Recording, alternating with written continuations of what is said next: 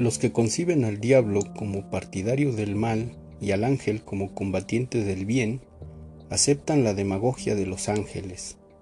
La cuestión es evidentemente más compleja. Los ángeles no son partidarios del bien, sino de la creación divina. El diablo es, por el contrario, aquel que le niega al mundo toda significación racional. La dominación del mundo, como se sabe, es compartida por ángeles y diablos. Sin embargo, el bien del mundo no requiere que los ángeles lleven ventaja sobre los diablos, como creía yo de niño, sino que los poderes de ambos estén más o menos equilibrados. Si hay en el mundo demasiado sentido indiscutible, el gobierno de los ángeles, el hombre sucumbe bajo su peso. Si el mundo pierde completamente su sentido, el gobierno de los diablos, tampoco se puede vivir en él. Las cosas, repentinamente privadas del sentido que se les supone, del lugar que tienen asignado en el pretendido orden del mundo, un marxista formado en Moscú cree en los horóscopos, provocan nuestra risa. La risa pertenece, pues, originalmente al diablo.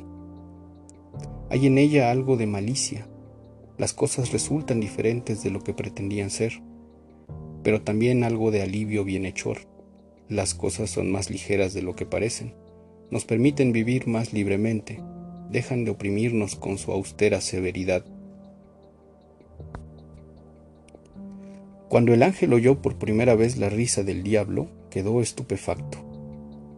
Aquello ocurrió durante algún festín estaba lleno de gente y todos se fueron sumando, uno tras otro, a la risa del diablo que era fantásticamente contagiosa.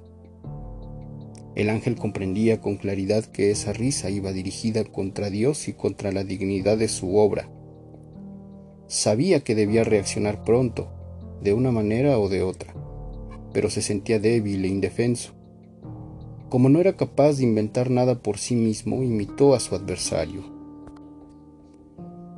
Abriendo la boca emitió un sonido entrecortado, brusco, en un tono de voz muy alto, pero dándole un sentido contrario.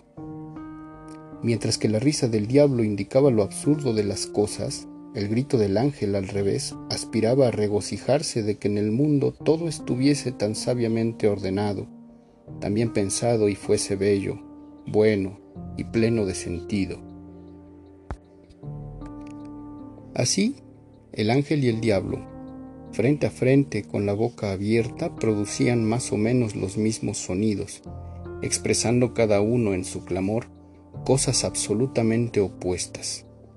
Y el diablo, mirando reír al ángel, reía aún más, mejor y más francamente, porque el ángel que reía resultaba infinitamente ridículo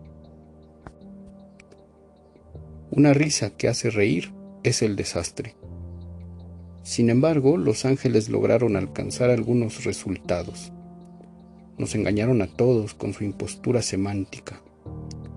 Solo hay una palabra para designar su imitación de la risa y la risa original, la del diablo. Hoy la gente ya no se da cuenta de que la misma manifestación exterior esconde dentro de sí dos actitudes internas absolutamente contradictorias. Existen dos risas y no tenemos palabras para distinguir la una de la otra.